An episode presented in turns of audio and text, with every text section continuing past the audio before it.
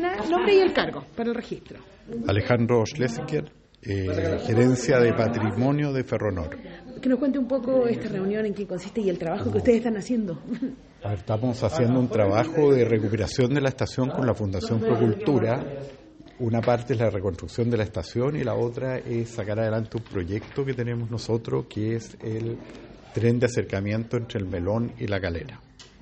Bueno, eso eh, son temas igual me imagino a futuro, pero ustedes plantean que la idea es poder tener lo más pronto posible ya. Es a futuro, mira, esto es una, lo que le mostramos al alcalde es una, primera aproximación al proyecto. Hay que hacer todo un estudio de ingeniería que viene ahora y puede tomar un tiempo. Hay que ver cómo resulta eso. Hay que reparar vías. puede ser entre pongámosle dos años, podríamos tener un trencito funcionando, si todo sale bien. Pues.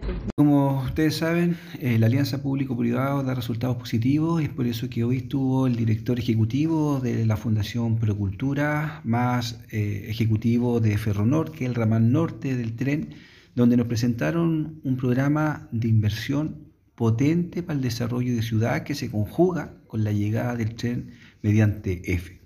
Esto busca responder al problema de transporte público que hoy día tienen los vecinos de Melón, Hogar, Edificio, donde están proponiendo un tranvía desde Melón hacia el sector de Calera, obviamente con un diseño del paño norte de los terrenos Ferronor, donde conjuga la naturaleza, los servicios y también la historia.